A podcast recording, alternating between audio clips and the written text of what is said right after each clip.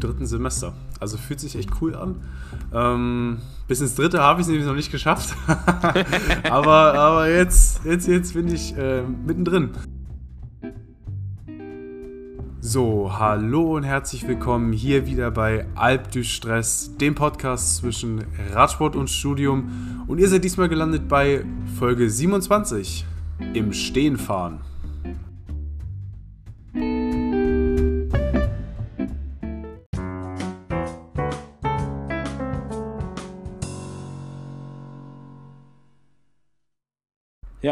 was soll ich sagen? Da sind wir wieder, ne? Ja, da sind wir wieder, ja. Ja, es, es, es war ja etwas schwierig in den letzten Wochen. Also vielleicht erstmal eine kleine Entschuldigung vorneweg, dass unsere, unser Podcast in den letzten Wochen so ein bisschen unregelmäßig erschienen ist. Um nicht zu sagen, öfters gar nicht. Ähm, ja, wir hatten ein bisschen Probleme. Die wilden Zeiten kurz vor Semesterbeginn. Äh, und, und hatten da ein bisschen Probleme, unsere, unsere Pläne übereinander zu bekommen. Aber die Semester beginnen jetzt wieder. Philipp, bei dir hat es schon angefangen, richtig? Genau, also ich hatte heute quasi meinen zweiten Tag äh, im dritten Semester. Also fühlt sich echt cool an. Ähm, bis ins dritte habe ich es nämlich noch nicht geschafft. aber aber jetzt, jetzt, jetzt bin ich äh, mittendrin. Und ja, was, was, was soll ich sagen? Also die Zeiten ähm, vor, vor Semesterbeginn waren jetzt bei mir nicht so wild. Also ich war die ganze Zeit arbeiten. Ich habe äh, einfach Vollzeit ähm, da, keine Ahnung, bei Six die, äh, die Überstunden geschrubbt und äh, ich habe nämlich das kleine Problem, dass mein, ähm, mein BAföG-Antrag äh, verzögert sich leider ein bisschen. Ähm, nicht, weil ich ihn zu spät abgegeben habe, sondern äh, weil es da einfach so ein paar äh, interne Komplikationen gab. Ähm, ja, dem BAföG-Amt fehlen wie immer irgendwelche ja, Unterlagen. Also, und, dann, und, wir wissen, ja, wir wissen ja alle, die Mühlen der Bürokratie, sie malen sehr, ja. sehr langsam. Äh, also, und da kannst du auch nichts machen. Also da kannst du halt einfach nur warten. Ähm, ja, und ich hatte sonst weiter jetzt auch nicht viel zu tun. Ach doch, ich war im, war ich im, doch, ich war im Urlaub, ja. Du warst äh, in, äh, in ich, Spanien. Ich, ich, war in Spanien, ja. Stimmt, das, da kann ich auch noch was, was gleich zu erzählen. Weil, ähm, du kannst ja mal kurz den Titel beschreiben und dann können wir darüber reden, worum es in dieser Folge gehen wird, soll, weil wir äh, schon so ein kleines Wortspiel wieder eingebaut haben. Und, ja. und nicht nur diese Folge, sondern generell, worüber es jetzt den ganzen Winter äh, bis ins Frühjahr, wenn es dann wieder schöner wird, ähm, so gehen wird. Ja, also vielleicht erstmal zu unserem Titel. Wir sind natürlich äh, auch nach einer etwas chaotischen Unterbrechung, haben wir uns natürlich nicht lumpen lassen, ja, und haben wieder äh, unsere besten Wortspiele ausgepackt und ja, unser Titel ist ja dieses Mal im Stehen fahren, denn wir wollen in dieser Folge ein bisschen über Indoor-Training sprechen, ein bisschen mehr ins Detail gehen dann noch, denn äh, ja, ein Blick aus dem Fenster genügt, um zu verraten, dass man das in den nächsten Monaten wohl doch etwas häufiger brauchen wird. De und dabei bleibt man ja auf der Stelle, wenn man auf seinem Indoor-Trainer gefangen ist, ist also praktisch im Stehen fährt er. Und das ist wieder unser gutes altes Wortspiel mit dem im Stehen fahren, was man auch als Bezeichnung für aus dem Sattel gehen kennt. Und ja, ich habe es eben schon angesprochen, der Radsport verzieht sich so ein bisschen eigentlich aus der allgemeinen Öffentlichkeit. Gerade gehen mit dem Herbst die letzten richtigen Rennen zu Ende. Und wir können ja vielleicht auch in den nächsten Wochen mal einen Rückblick wagen. Das war die Saison 2021. Wir haben uns da so einige Dinge schon auf der Liste, die man da angehen könnte, aber dadurch haben wir natürlich auch ein bisschen eine Themenverschiebung. Bei uns wird es mehr um Indoor gehen, mehr um Sachen, die vielleicht neben dem Rad passieren und auch mehr über das Thema Universität, denn im Winter redet es sich einfach einfacher über Dinge, die nichts mit Radsport zu tun haben, eben weil man seltener draußen auf dem Rad sitzt, weil man sich ja auch den Hintern nicht komplett wegfrieren möchte. Ja. Also und ich, ich, bin zum Beispiel ein wirklicher Schönwetterfahrer und äh, ich habe, obwohl ich kilometertechnisch, ne, das ist jetzt eigentlich so ein Widerspruch. Kilometertechnisch bin ich, glaube ich, mehr in der schlechten Jahreszeit gefahren als im eigentlichen Sommer. Ja. Aber naja. Äh, Entschuldigung, ich habe dich gerade unterbrochen. Wolltest du noch was sagen? Äh, wenn ich noch was sagen wollte, habe ich es jetzt vergessen. Äh, okay, na gut, dann, dann kann es ja nicht so wichtig gewesen sein. Oder es fällt dir noch ein und dann schmeißt du es einfach äh, dazwischen. Genau, ähm, ja, den Titel. Äh, haben Stehen. wir erklärt. Wir, genau. ja, wir, haben die, wir haben ein bisschen einen Ausblick gegeben. Mehr dazu erfährt man in den nächsten Folgen. Ähm, ja, übrigens, um, das, um die Tradition so ein bisschen fortzusetzen, es ist dieses Mal Dienstagnachmittag geworden. Wir, mach, wir schreiben den 12. Oktober, es ist kurz nach 16.30 Uhr und wir sitzen mal wieder online zusammen. Und haben wir denn schon mal an einem Dienstag aufgenommen, ist die Frage. Also, wir haben jetzt halt mittlerweile bisher 26 Folgen aufgenommen und ich nehme mir nicht mehr raus zu sagen, dass ich noch weiß, an welchen Tagen wir die alle aufgenommen haben.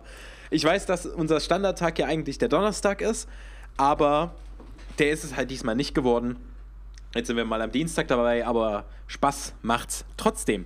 Ja, wir wollen über Indoor-Training sprechen und das ist bei uns ein bisschen eine, ja, man könnte jetzt sagen, ein bisschen ein asymmetrisches Thema. Denn wir müssen es ja jetzt mal gleich offen als kleinen Disclaimer vorausstellen. Ich habe schon sehr praktische Erfahrungen mit Indoor-Training. Philipp, du bist ja da noch, noch nicht so dabei. Hattest du irgendeinen speziellen Grund oder hat sich das einfach noch nicht ergeben? Nee, ähm, ja, also ich äh, Indoor-Training ist für mich quasi wirklich Neuland. Ähm, ich wollte es quasi in jeder Wintersaison schon machen, habe es aber noch nie geschafft. Äh, wieso, weshalb auch immer. Ähm, da gibt es ja ein paar Gründe und die Gründe werden wir gleich auch aufzählen. Ähm, aber ja, also vielleicht schaffe ich es diesen Winter. Ähm, ich bin mir aber nicht so sicher, weil ich wahrscheinlich mein, äh, mein Rad äh, über den Winter abstoßen werde.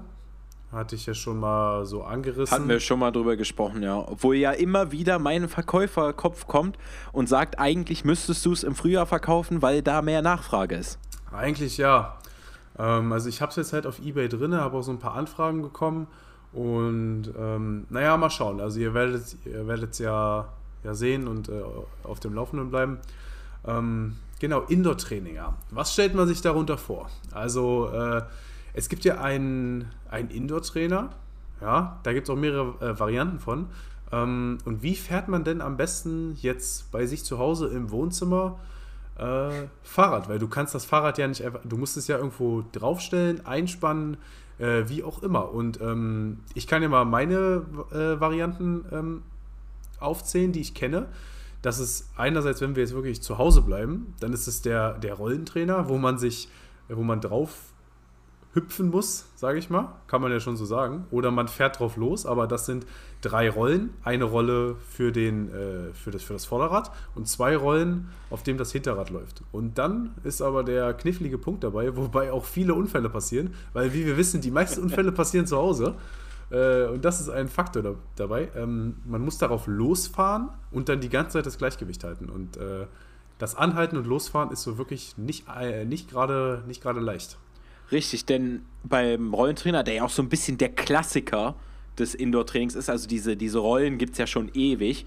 Der Rest des Indoor-Trainings hat ja doch eine ziemliche Entwicklung durchgemacht in den letzten Jahren. Also diese Rollentrainer, da fährt man ja wirklich ganz normal Fahrrad, aber eben auf der Stelle. Und das Problem dabei ist, was du schon angesprochen hast, dadurch, dass, wodurch diese Unfälle kommen, ist, man ist eben durch diese Rollen, auf denen das Rad fährt, ein bisschen über dem Boden. Das heißt, wenn man anhält, kann man nicht den Fuß auf den Boden stellen, weil da ist gerade kein Boden. Ja? Der ist nochmal, weiß nicht, 20, 30 Zentimeter tiefer. Und da hat sich wohl so, was die Anekdoten betrifft, schon der ein oder andere äh, mal etwas genauer mit dem eigenen Wohnzimmerboden befasst. Ja, ähm, ja der, die Rolle ist so ein bisschen der Klassiker. Und daher kommt übrigens auch diese ganze Bezeichnung, man macht Indoor-Training ja im Radfahrersprech auf der Rolle, sagte er und machte Gänsefüßchen mit den Fingern, bis er realisierte, dass man das im Podcast nicht sehen kann.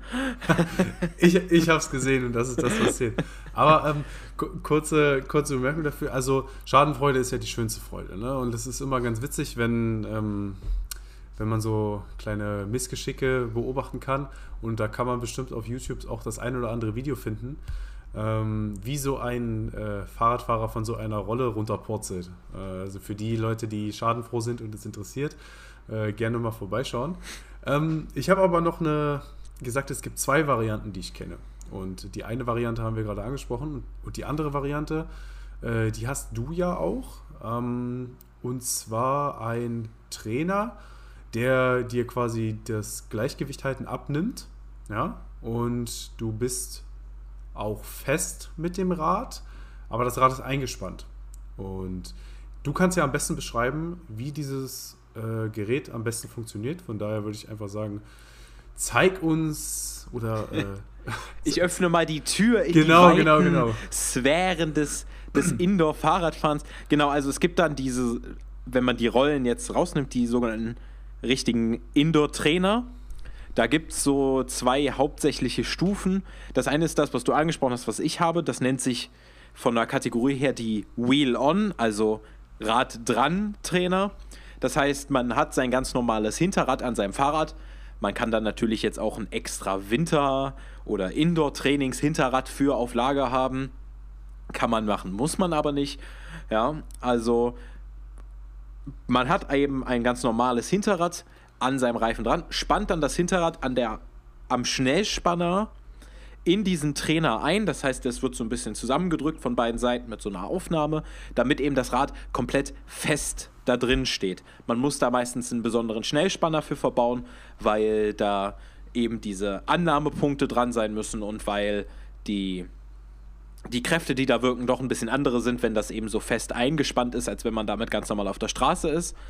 Und damit ist das Hinterrad fixiert. Das Hinterrad läuft dann auf einer kleinen, also im Fall meines Trainers ist die vielleicht, weiß nicht, 15 Zentimeter breiten, ja, so, so Plastikrolle. Und die ist dann eben mit irgendeiner Form von Widerstand verbunden. Da gibt es die verschiedensten Sachen. Das kann eine feste Masse einfach sein, die man als Schwungrad da praktisch entgegenwirkend hat. Man kann dort äh, magnetische Widerstände haben, die man dann auch ein bisschen regulieren kann. Äh, oder es gibt das auch, dass dort so ein Luftrad drin ist, was den Widerstand erzeugt. Ähm, bei anderen Sportarten gibt es das auch noch mit Wasser. Ich weiß nicht, ob das im Radsport auch, aber irgendwer hat bestimmt auch mal einen Trainer mit Wasserwiderstand gebaut. Ähm, ich kenne jetzt keinen, aber vielleicht gibt es da auch einen. Das sind so die Hauptvarianten. Also auf jeden Fall, es, das Rad läuft ganz normal mit Reifen eben auf dieser Rolle. Die gibt einen gewissen Widerstand ab und so simuliert man eben das Radfahren. Das hat einen Haken, den man gerne mal vergisst. Durch, dadurch, dass man eben auf dieser kleinen Extrarolle sitzt, ist das Hinterrad durch diese Einspannung auch ein gewisses Stück angehoben. Ich kann jetzt schwer sagen, wie viel das ist, aber es ist eben ein bisschen hoch. Das heißt, man muss auch das Vorderrad ein bisschen aufbocken, sonst sitzt man die ganze Zeit auf seinem Rad, als würde man bergab fahren. Und das ist auf Dauer alles andere als komfortabel. Deswegen gibt es da entweder extra so Böcke für, die sind auch oft, wenn man Trainer kauft, mit dabei. Man kann aber auch ein Telefonbuch oder irgendeinen alten Kalender oder irgend sowas unten drunter packen. Man muss eben nur aufpassen, dass das Rad dann am Ende wieder irgendwie so ein bisschen gerade steht. Ja, also ich habe die gelbe Seiten ganz oft äh, unter so einem Vorderrad gesehen. ja, also das, das Telefonbuch ist da schon fast so, so ein Klassiker. So, dann gibt es noch so eine Weiterentwicklung von diesem Trainer. Das heißt dann nicht mehr Wheel On, sondern Direct Drive, also direkter Antrieb. Äh, das heißt, das Hinterrad, was man sonst auch auf der Straße verwenden könnte, wird jetzt aus diesem ganzen System praktisch entfernt. Und der Trainer selbst hat einen Schnellspanner oder eine Steckachse, je nachdem, was man halt für ein Rad fährt, ähm, auf die das, die hintere Aufnahme des Fahrrades selber aufgelegt wird und der Trainer direkt hat selber eine Kassette, über die die Kette läuft und an, an der dann auch direkt der Widerstand angelegt wird. Ist an sich sonst von der Funktionsweise sehr ähnlich wie der Wheel-On-Trainer, aber es ist eben dieses, dieser zusätzliche Faktor des Kontaktpunktes zwischen Reifen und dieser Plastikrolle weg. Das heißt, der Widerstand kann dann ein bisschen genauer gesteuert werden. Wenn man da vielleicht Leistung messen möchte, hinten ist das deutlich genauer. Und äh, man kann den Widerstand auch ein bisschen besser regulieren und man hat weniger Abnutzung an den eigenen Teilen. Ähm, das ist so der Vorteil. Das mit dem Aufbocken ist genauso. Ja, und dann gibt es jetzt seit oh, einem Jahr, zwei Jahren irgendwie, ich weiß es gar nicht so genau, ähm, noch praktisch eine Evolutionsstufe über den äh, Indoor-Trainern. Da kann man dann das eigene Fahrrad gleich komplett in die Ecke stellen. Man sitzt nämlich auf einem kompletten äh, Rad, was den Trainer ersetzt. Das Ganze schimpft sich dann Smart Bike. Ähm, steht da vor einem. Wahoo hat da eins. Ich glaube, von Tax gibt es mittlerweile auch eins. Ähm, und das ist dann das volle Programm. Da hat man ein komplett neues, ähm, einen komplett eigenen Aufbau. Ist so angelehnt von der Idee her so an die Fahrradergometer, die man auch so aus dem Fitnessstudio oder. Also ich glaube, so ein Fahrradergometer ist jeder schon mal begegnet. Ähm, aber das ist dann eben das Ganze sozusagen nur, äh, wenn das sich ein durchgeknallter Computer-Nerd ausgedacht hätte.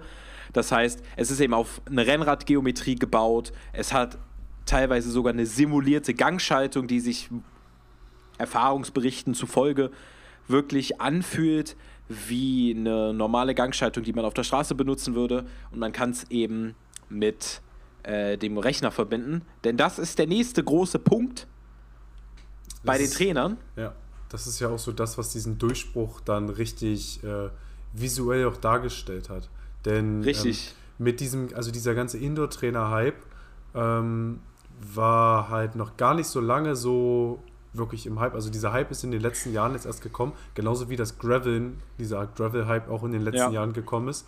Ähm, und es gibt eine App beziehungsweise ein Programm, eine Anwendung, ähm, und das ist ja jetzt auch eine ganze Community geworden, äh, die dieses Indoor-Training ähm, ja ein bisschen interessanter und lebendiger gestaltet. Und das nennt sich Swift oder Go Swift. Ich bin mir gar nicht ganz genau sicher, was ähm, die richtige Bedeutung ist oder der richtige ich Name. Glaub, ich glaube, es hieß am Anfang Go Swift.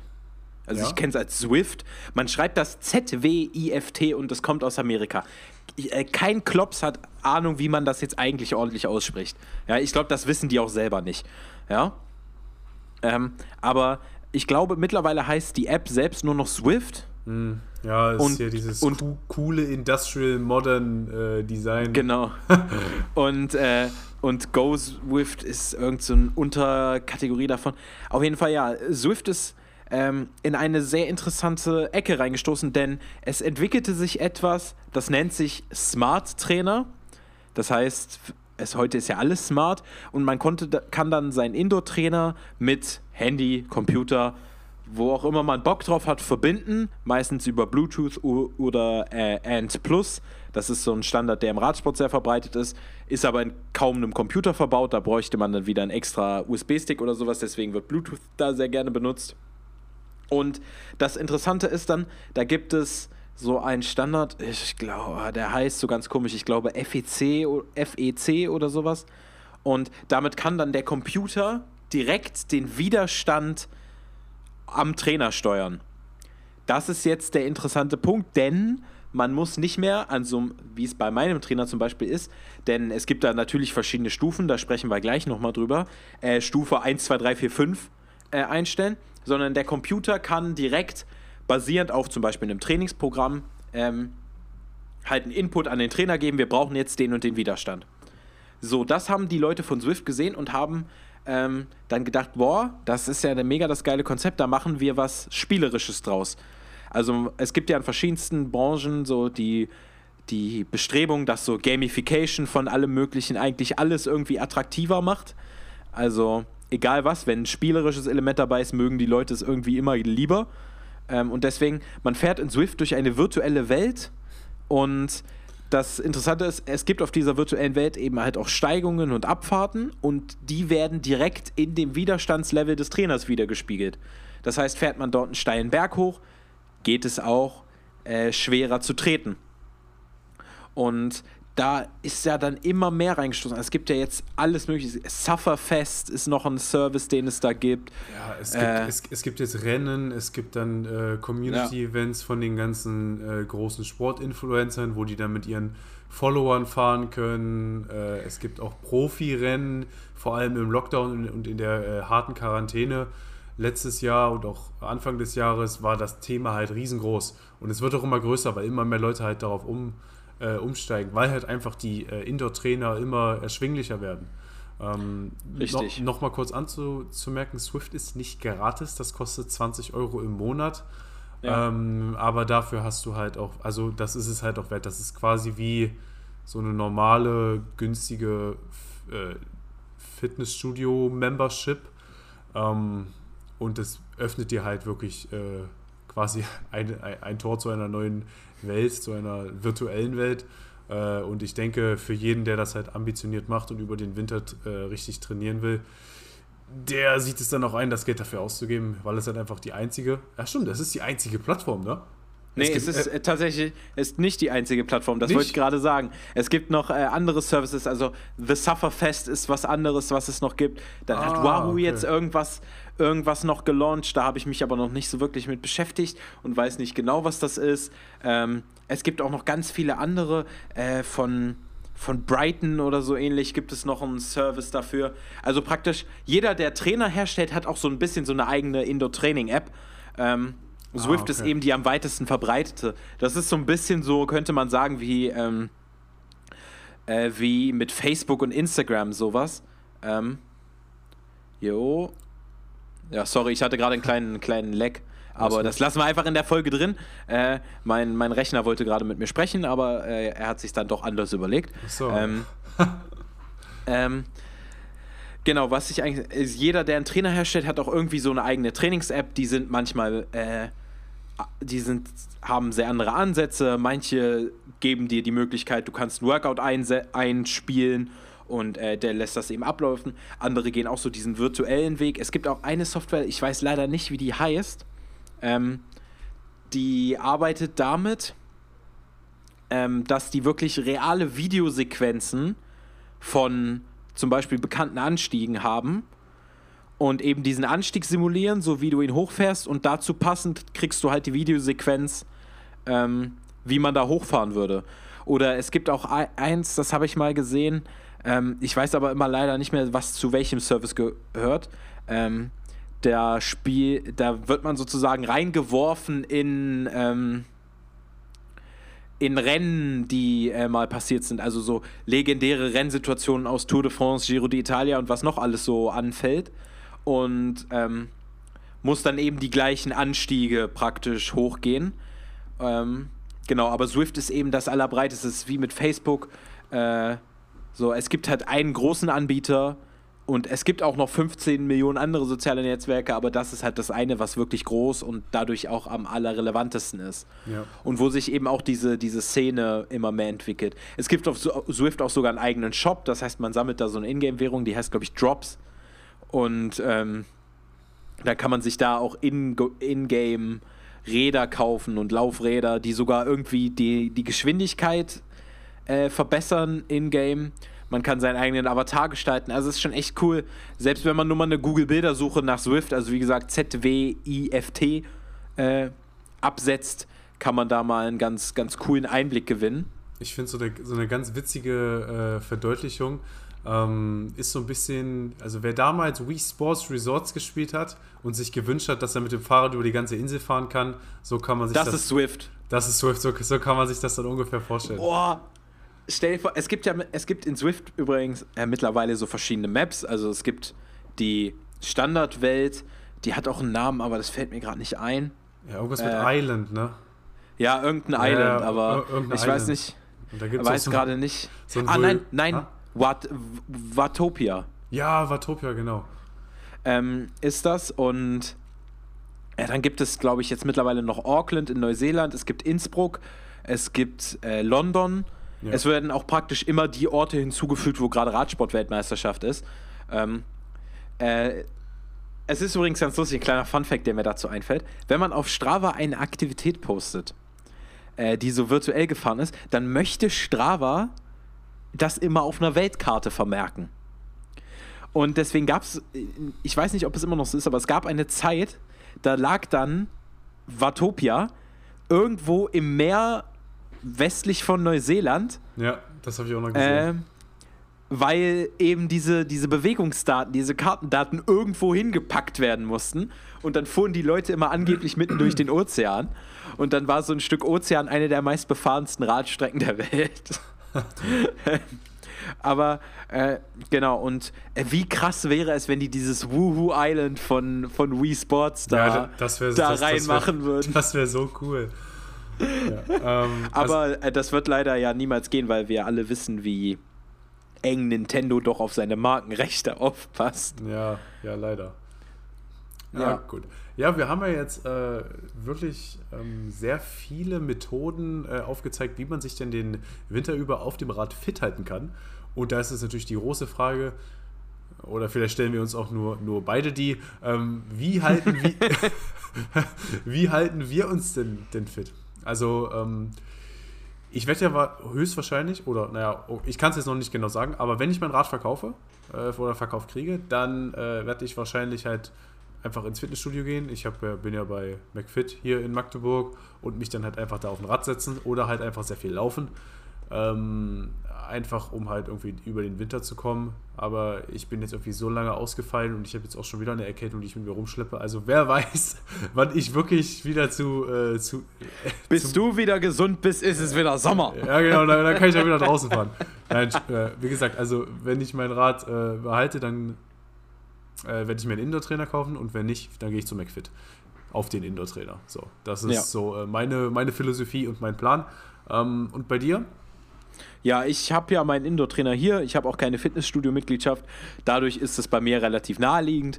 Wie es die Zeit dann eben erlaubt, werde ich mich dann doch öfter mal auf den Indoor-Trainer setzen.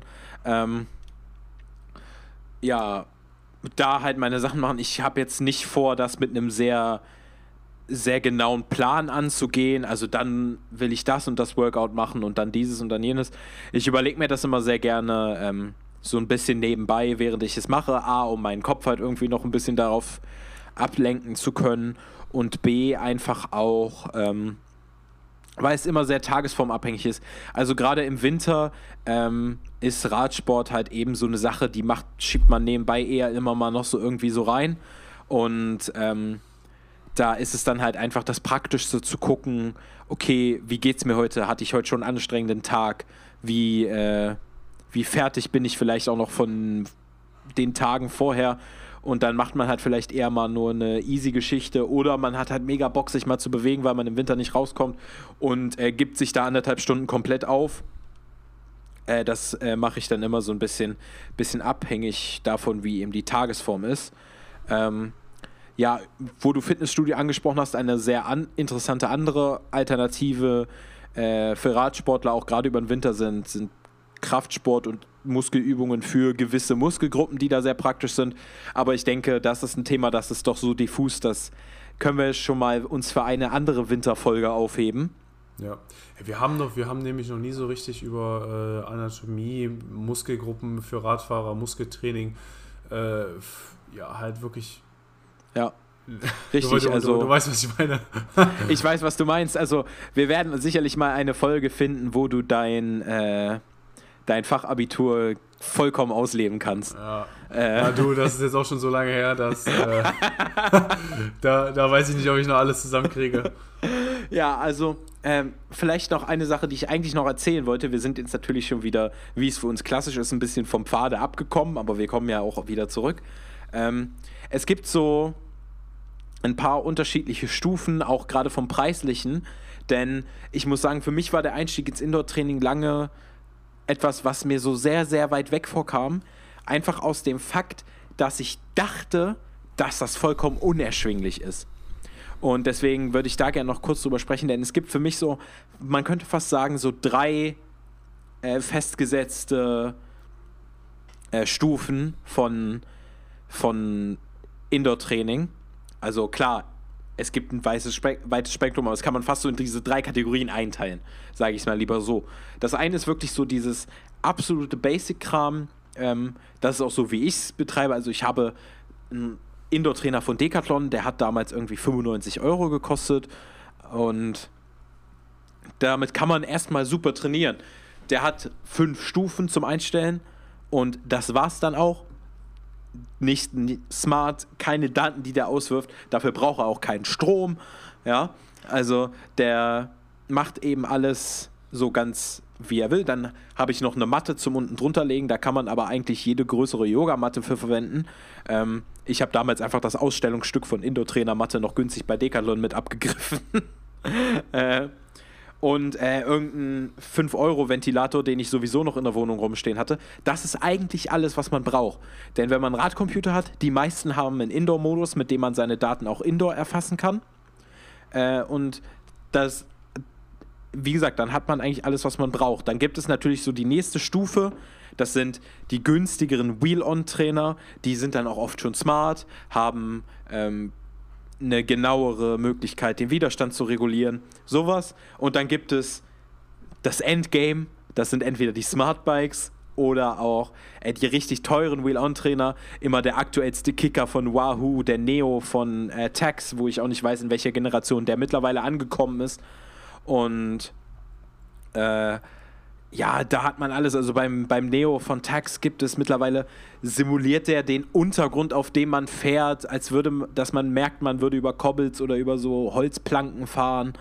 Und ähm, ja, smart bis zum geht nicht mehr. Man kann da natürlich mit Swift auch sehr viel machen. Es gibt, wenn man sich das bei Wahoo anguckt, das ist ja krank. Es gibt den Kicker Climb, da kann man sein Vorderrad noch einspannen, damit das Rad den Winkel von Steigung, den man fährt, wirklich mitmacht, damit man auch es sich so anfühlt, als würde man bergauf fahren. Es gibt den, den Headwind, das ist ein, das musst du dir mal vorstellen. Ja, die ein haben smarter, das, die haben das alles ausgebaut. Ventilator, ja. Ja. Ein mit deinem Computer verbundener Ventilator, der je nach deiner, ich glaube, entweder Herzfrequenz oder nach deiner Fahrtgeschwindigkeit mehr pustet, ja. Also mit, dem, mit einem großen Fernseher, Swift und diesem ganzen Setup von Wahoo muss man, glaube ich, auch nicht mal rausgehen zum Radfahren, weil es ist dann drin sowieso so wie genauso. Ja, Ja, Guck, stell dir mal vor, ich würde würd mir hier so einen so einen Smart Trainer aufbauen und ähm, ich habe ja an meinem, an meinem Setup, also ich habe drei Bildschirme und Junge, wenn ich mir da hier so ein 180 Grad äh, Field of View aufbaue, dann ist es wie, als würde ich halt wirklich in diese Welt ein, äh, eintauchen Ja. und hineinfahren. Also da, da, da gibt es schon wirklich krasse Setups. Ähm, aber ja, die meisten bleiben dann doch beim Laptop und ich glaube, das reicht auch.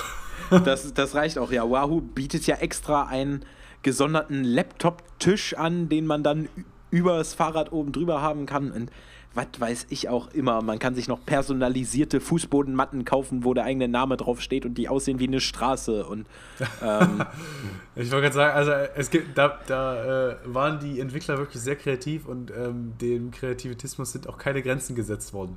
Aber das Richtig, ist halt, also- äh, wer wer es mag, wer es möchte, wer es braucht, äh, ist echt ganz cool. Ähm, wo wir hier gerade so ein bisschen äh, in dem Indoor-Dings versinken und äh, vielleicht ähm, auch so ein bisschen von dem schlechten Wetter getrübt sind. Äh, ich möchte noch mal so eine kleine Story aus meinem, aus meinem Urlaub, also ich war ja in Spanien, ähm, erzählen. Und zwar haben wir da uns in Barcelona Fahrräder gemietet für einen Tag. Ne? Und äh, so, so typische Mietfahrräder, also so diese Hollandräder, die man immer zum Mieten kriegt, oder, Nee, nee, nee, oder wir- was wir- Besseres? wir waren schon, naja, also besser ist es ja relativ. Aber wir, wir, sind halt zu so einem, ja, so einem kleinen Laden gegangen und die haben halt Fahrräder vermietet. Also das waren halt alles irgendwelche Stahl-Hollandräder, äh, aber mit Schloss.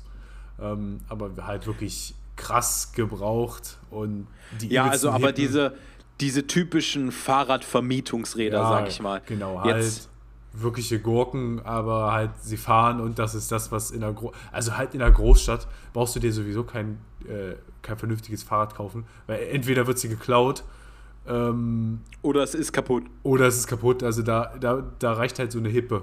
Und dementsprechend, Ja. das, das waren halt auch äh, welche, die wir da bekommen haben. Aber es hat gereicht. Äh, natürlich nur ein Gang. Und ähm, bei Barcelona stellt man sich das gar nicht vor, aber du hast da wirklich äh, ein krasses Höhenprofil. Also halt, du hast den Strand, der auf 0,0 liegt. Ja. Und dann. Wie das bei so einem Strand so üblich ist. Wie- Ja, ich glaube, was anderes. An einen anderen Strand findest du auch nicht. Ähm, aber dann geht das halt wirklich kontinuierlich nach oben und äh, wir sind von Höhe 00 ungefähr dann zu so einem Garten gefahren. Das war halt so eine kleine, ja, was heißt Hochebene, aber das war halt wirklich schon so 100, nee, das waren schon 200 bis 300 Meter über dem Meeresspiegel und dann fährst du da halt durch, durch die Stadt und äh, dir fällt gar nicht auf, wie steil dann teilweise Abschnitte werden und bei so einem, bei so einem 15 Kilo Rad mit einem Gang, äh, komm, kommst du da schon wirklich ins Schwitzen bei, bei 30 Grad. Und äh, ich war ja mit meiner, mit meiner Freundin und äh, ihrer Schwester da und die sind jetzt nicht so die aktiven Fahrradfahrer. Ähm, da kommst du schon teilweise wirklich, wirklich an deine Grenzen, wenn du da die. Ja, wir hatten locker, ja, locker 9 bis 10 Prozent an den steilsten Stücken. Sonst immer so 4, ja. Ähm, aber so, wenn du halt mit den Öffis fährst, dann merkst du das gar nicht. Aber Ja klar, das- achtest du ja auch nicht drauf, wenn du nicht Fahrrad fährst. eben. Also Die- du bekommst das ja dann auch gar nicht so aktiv mit. Genau. Und was mir noch aufgefallen ist, ähm, dass es da richtige Fahrrad-Highways gibt. Ja, also Barcelona ist im äh, Blocksystem gebaut, so wie man das von amerikanischen großen Städten kennt. Und du hast Ja, da. schön, äh, schön, am, schön am Reißbrett geplant, ne? Schön alles Genau, 90 ja. Grad winklig und Ja, ja, und all, all, alles Blocks. Und da gibt es da halt Fahrradhighways. Also man hat die Straße und irgendwie wurde dann noch so ein Fahrrad, so eine Fahrradlane reingequetscht. Wie die das gemacht haben, auch immer. Also ich denke nicht, dass die das vor äh, 50 Jahren so geplant haben, aber irgendwie ähm, mit neuen Reformen kommt dann so eine, so eine Fahrradlane damit rein. Und ähm, teilweise super eng, teilweise übelst unübersichtlich. Kreuz und quer und in so einer Großstadt wird sowieso kreuz und quer gefahren. Also dann, dann hast du die Autos, äh, dann hast du die Fahrradfahrer, die Fußgänger, die Rollerfahrer, die E-Scooterfahrer. Also da fährt sich gefühlt jeder über den Haufen. Ähm, und witzigerweise, was, was komisch ist, ähm, die Fahrradlanes führen nur waagerecht. Nee, waagerecht ist der falsche äh, Be- Begriff.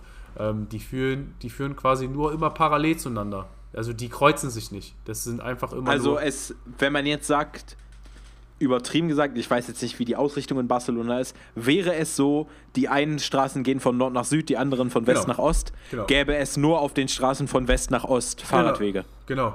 Und das ist total komisch, weil du willst wirklich nicht, vor allem wenn du mit mehreren Personen unterwegs bist, äh, mit dem Fahrrad auf so einer normalen Straße fahren. Und du darfst nicht auf dem Fußweg fahren, weil das verboten ist in Barcelona. Ja, Weil- RIP. Ja, also dann, keine Ahnung, wir sind halt immer abgestiegen und über den Fußweg geschoben. Äh, aber du kannst halt nicht immer nur von West nach Ost fahren, wenn du irgendwie nach Süden musst. weißt du? Also ir- irgendwie musst du dann auch äh, in die andere Richtung. die Hälfte der Fahrradwege vergessen. Na, ich, ich, ich verstehe nicht, warum das so war. Kann auch sein, dass wir jetzt hier einen, äh, einen spanischen Local haben und der mir das er- erzählt, dass es ganz anders ist. Aber so wie wir das gesehen haben, gab es die halt nur von, Ja. wie, wie wir eben schon meinten, von West nach Ost. Ja, also, äh, wenn ihr da mehr wisst, ich sag gleich am Ende der Folge wieder mein Gedicht auf. Ähm, meldet eu- euch gerne bei uns. Ihr könnt, Also- es, ihr könnt es ja gerne belehren oder auch vielleicht erklären, äh, wieso denn Richtig. das so ist. Aber ich finde Fahrradlanes trotzdem super. Ich finde das super, dass es die gibt und das macht das Fahrradfahren, wenn man denn auf den Dingern fahren kann, wirklich, äh, wirklich leichter. War das in Barcelona auch, wo es so eine autofreie Innenstadtzone gibt? Das kann ich dir gar nicht sagen, weil ich so eine Zone nicht gesehen habe. Also wir sind schon Alles klar. rela relativ viel durch die Stadt gefahren, aber ich habe so eine Zone jetzt nicht gesehen. Und auch bei den äh, großen Sehenswürdigkeiten sind zwar dann Straßen einfach abgesperrt worden, die dann halt schon aber seit Jahren nicht befahren werden, weil da halt Hm. einfach dann Touri-Sachen sind. Aber ich habe jetzt nicht irgendwie Schilder gesehen, wo halt stand, keine Autos. So. Okay, ja, ich habe da mal irgendwas von einer, gefühlt von einer spanischen Stadt gelesen, die so eine Innenstadtzone äh, ohne Autoverkehr irgendwie aufgemacht hat. Kann aber auch sein, dass das eine andere Stadt war, deswegen. Ja. Also, Ich denke mal, wäre das, wäre das Barcelona gewesen, hättest du das sicherlich mitbekommen. Ja, Ähm, bestimmt. Wie, wie, ähm, ist, wie ist das denn in deutschen Städten? Weißt du das? Äh, also, du wohnst ja in Bremen und wir haben schon oft angesprochen, dass Bremen wirklich eine sehr fahrradfreundliche Stadt ist. Äh, aber habt, habt ihr auch so Fahrradhighways mäßig? Also wir haben, ähm, das lässt das deutsche Straßenverkehrsrecht sozusagen zu, äh, einige solcher sogenannten Fahrradstraßen, ja. die sind dann komplett rot bepinselt und auch ähm, äh, äh, dementsprechend ausgeschildert. Es gibt auch welche, die sind nicht rot gemalt, aber trotzdem Fahrradstraßen. Und das heißt praktisch, normalerweise sind unsere Straßen ja so konzipiert, dass praktisch das Auto äh, Rang Nummer 1 hat und alles andere ist so drumrum gebastelt. Ja. Ähm, und auf der Fahrradstraße ist äh, praktisch das Fahrrad auf Rang 1 und der Rest kommt danach. Das heißt, auf in der Fahrradstraße ist erstmal automatisch Tempo 30 für Autofahrer. Ähm, also es muss auch nicht nochmal extra dastehen, sondern es ist einfach so. Ähm, und Fahrradfahrer dürfen in großen Gruppen zusammen und auch nebeneinander quer über die Straße fahren. Und äh, eben die Idee dahinter ist, diese Straße ist hauptsächlich für Fahrräder gedacht und hier richten sich die Autofahrer nach den Fahrradfahrern. Und das ist echt extrem, extrem angenehm. Also, und wir haben halt auch oft, gerade auf so Highways, was jetzt Richtung Uni ist oder so, äh, wirklich komplett von Straßen abgekoppelte Fahrradwege. Oh, das ist ähm, cool, ja. Die äh, da extra laufen. Und das habe ich tatsächlich so noch nie erlebt. Wir haben hier in Bremen einen Kreisverkehr mit einer eigenen Fahrradspur. Echt? Also auch, und, ab, auch abgekoppelt oder? Also die ist mit auf dem Fahrstreifen, aber die ist komplett rot gemalt. Okay. Komplett umlaufend, hat ihre eigene Vorfahrtsregelung. Das mhm. heißt, äh, du musst wirklich auch warten, bis die anderen Fahrradfahrer rum sind und kannst dich dann ein einordnen. Hat ihre eigenen Abfahrten vom Kreisverkehr runter. Und die Autofahrer müssen komplett warten, wenn die Fahrradfahrer da rumfahren. Das, das ist cool. Das, das finde ich sehr, sehr angenehm. Also ist es also, verkehrslich jetzt auch so ein bisschen wie der, also so ein bisschen chaotisch wie der Turbokreise in Wernigerode oder der Kreise um die Siegessäule in Berlin? Oder ist das schon recht strukturiert?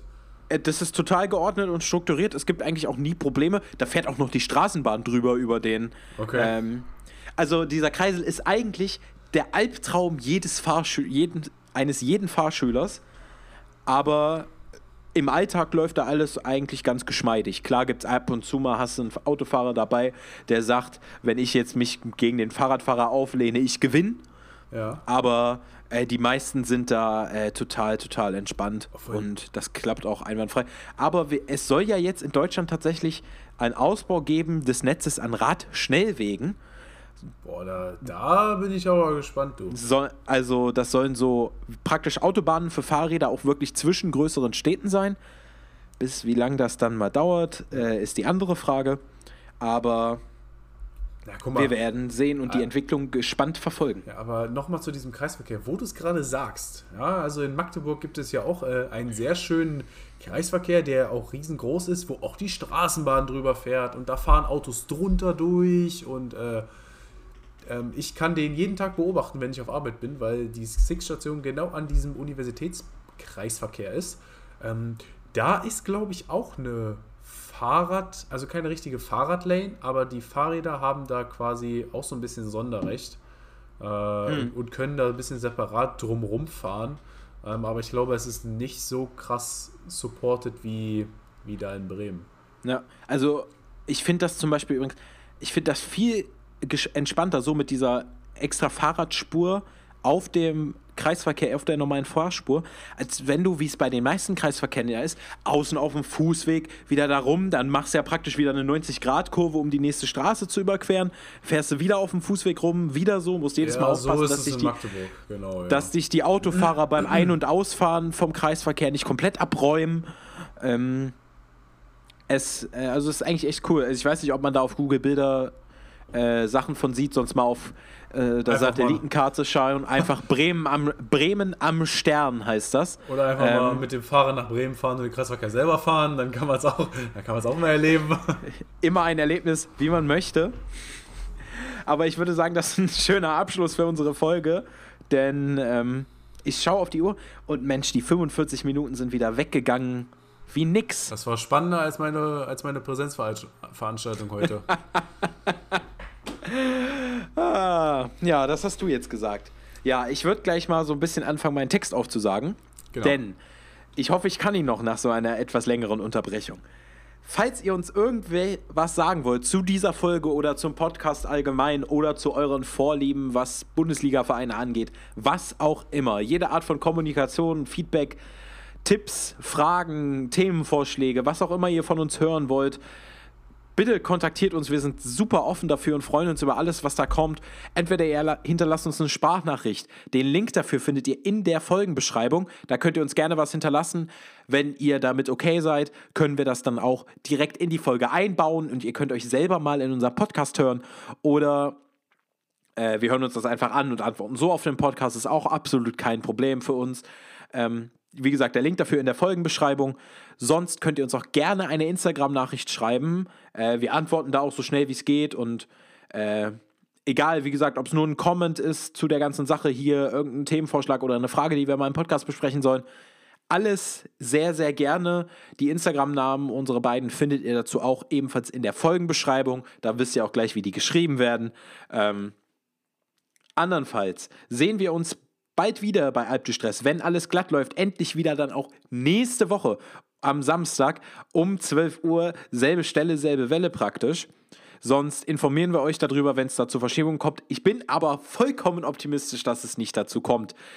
Bis dahin bedanke ich mich sehr, sehr herzlich bei euch, dass ihr zugehört habt. Ich hoffe, es hat euch gefallen und ich hoffe, wir hören uns nächsten Samstag wieder. Bis dahin und auf Wiedersehen.